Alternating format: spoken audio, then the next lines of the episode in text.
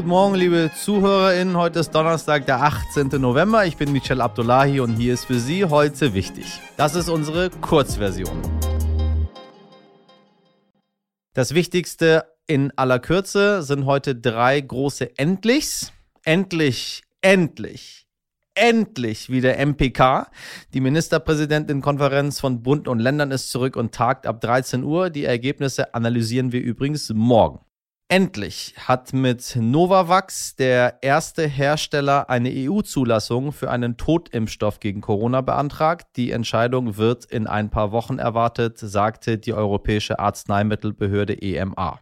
Und natürlich haben wir die ganze Woche darauf hingefiebert. Heute gibt der Naturschutzbund NABU endlich den Vogel des Jahres 2022 bekannt. Go Videohäppchen go. Wir drücken die Daumen. Das Fass des Tages. Meine Damen und Herren, kennen Sie die Künstlerin und Entertainerin Enisa Amani? Die Gute versteht es unter anderem auf ihren Social-Media-Kanälen oft sehr deutlich auszuteilen. Äh, Geschmackssache, äh, aber sehr deutlich. Im März 2019 hatte sie sich meiner Meinung nach völlig zu Recht mit einem AfD-Politiker angelegt, Andreas Winhardt wegen seiner rassistischen Beleidigungen, die wir hier nicht wiedergeben wollen, weil wir Rassismus hier auch nicht zitieren, meine Damen und Herren. Wir zitieren es nicht mal. Wir reproduzieren es überhaupt nicht, damit es aus den Köpfen der Menschen irgendwann verschwindet. Also, wegen seiner rassistischen Beleidigung hat sie ein längeres Video auf Instagram hochgeladen und ihm sehr deutlich ihre Meinung gesagt. Winhardt aber fand ihre Kritik gar nicht mal so gut und hat sie angezeigt, weil sie die Geldstrafe für die Beleidigung nicht zahlen und stattdessen ein Zeichen gegen Rassismus setzen will, wird sie dafür jetzt sogar ins Gefängnis gehen. Mehr von dem Fall hören Sie in einem Meinungsbeitrag von meiner Kollegin Mareike Fangmann, die es übrigens als starkes Symbol wertet, dass Enisa Armani in den Knast gehen möchte. Aber hören Sie selbst. Enisa Armani soll für 40 Tage ins Gefängnis oder er sie will. Und zwar nicht, weil es da so schön ist oder weil sie in irgendeiner Form Aufmerksamkeit für ihre Person braucht, sondern weil sie ein Zeichen setzen möchte. Und zwar das Zeichen, dass rassistische Aussagen im Alltag nicht einfach so hingenommen werden dürfen und dass man laut sein muss, wenn man erkennt, dass irgendwo was falsch läuft.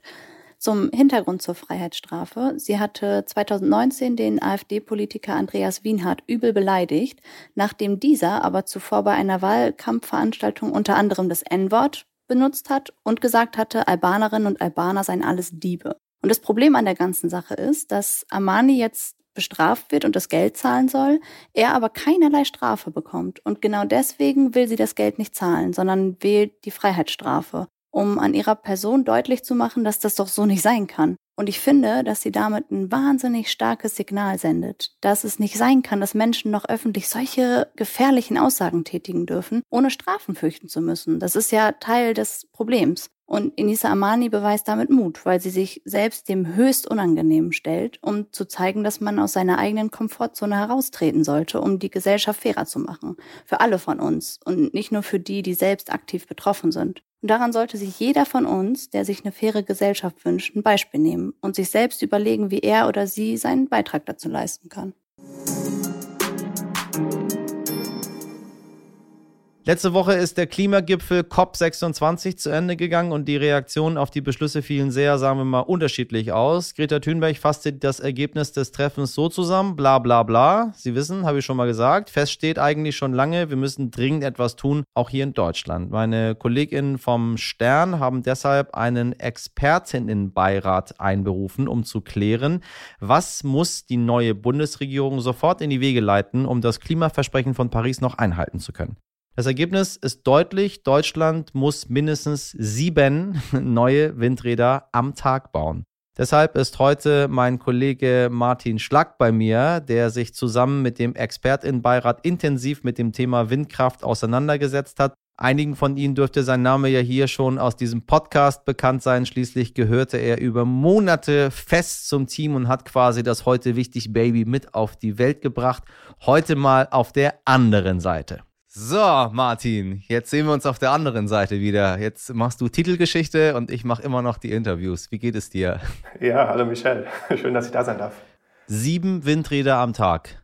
Das hört sich ganz schön crazy an. Was bedeutet das sieben Windräder am Tag? Ja, die Zahl ist auch ziemlich crazy, vor allem wenn man ähm, sich vor Augen führt, dass wir im Jahr 2020 statistisch gesehen nur ein Windrad am Tag gebaut haben, weil der, der Ausbau eben sehr schnell, sehr stark zurückgegangen ist in den vergangenen Jahren. Und Windenergie kann den größten Anteil oder sollte den größten Anteil an der Energiewende haben und ist die günstigste Energiequelle ähm, im Vergleich zu anderen, im Vergleich zu Kohle, auch im Vergleich zu Atom. Und deswegen die Zahl sieben, äh, die ist also hergeleitet direkt aus den Pariser Klimazielen.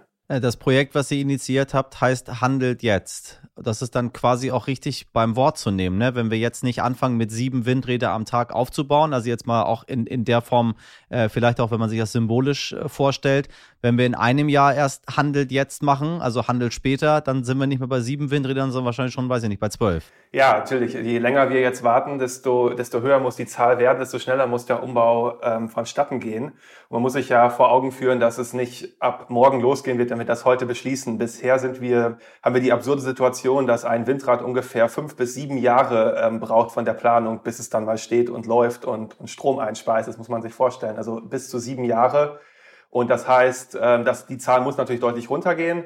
Aber wenn wir jetzt den, den Hebel umlegen, heißt das äh, nicht, dass wir morgen mit den sieben anfangen können. Wir müssen aber ähm, sehr, sehr schnell und sehr bald dahin kommen äh, zu dieser Zahl. Okay, dann sagen wir mal, was passiert jetzt, wenn tatsächlich keiner handelt, weil man durch irgendwelche Möglichkeiten es schafft, doch keine Windkraftanlagen zu bauen. So, Naturschützer kommen, äh, es ist mir zu nah an meinem Haus, ähm, ich habe hier sieben Studien, dass ich durch den Intraschall ähm, äh, krank geworden bin oder äh, wir würden ja so gerne einen Windpark bauen hier bei uns, aber das geht nicht. Das Haus ist so dicht dran und da sind die Gesetze, die wir einhalten müssen. Was passiert, wenn wir am Ende uns rausreden? Ja, dann ist klar, dass wir die, die Energiewende nicht schaffen werden. Also wir werden dann äh, keine, keine CO2-Neutralität erreichen. Da wir aber gleichzeitig aus der Kohle aussteigen werden, das ist ja schon beschlossen und, und Kohleenergie wird auch teurer werden durch den steigenden CO2-Preis. Aus Atom steigen wir auch aus. Dann bleibt am Ende nur der Import von Energie. Also dann werden wir ähm, aus anderen Ländern Energie zukaufen müssen und das macht uns natürlich wiederum abhängig, äh, was wir auch nicht wollen. Also eigentlich führt an vor allem an Wind, aber auch an Solar kein Weg vorbei. Was denkst du ist die realistische Zukunftsprognose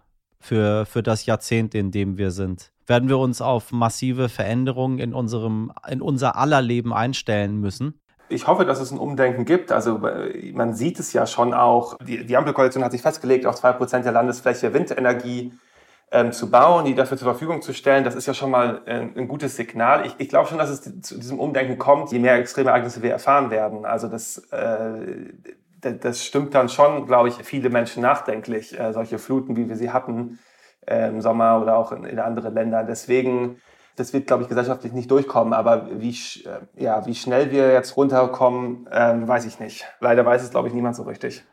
Martin, ich danke dir ganz herzlich für das Gespräch. Und wir vermissen dich. danke, Michelle.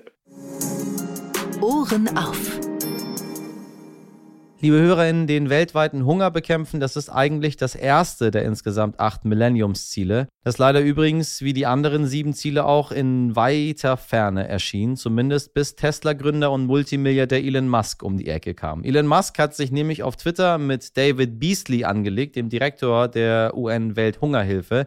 Der sagte, mit sechs Milliarden Euro könnte der weltweite Hunger bekämpft werden und die Milliardäre dieser Welt könnten sich da doch bitte mal mehr engagieren. Elon Musk hat tatsächlich tatsächlich darauf geantwortet und gesagt, hey David, ich verkaufe Tesla-Aktien und du kriegst die 6 Milliarden Dollar, aber nur, wenn du mit einem Plan genau beweisen kannst, wie das gehen soll und die Finanzierung dazu auch der Öffentlichkeit offenlegst. Jetzt hat die UN-Welthungerhilfe geliefert und vier Punkte vorgestellt. Nun kann man Elon Musk als Charakter nun streitbar finden, aber tatsächlich, äh, falls er Wort hält, könnte er ganze 42 Millionen Menschen nächstes Jahr vor dem Hungertod retten. Wir bleiben für Sie dran.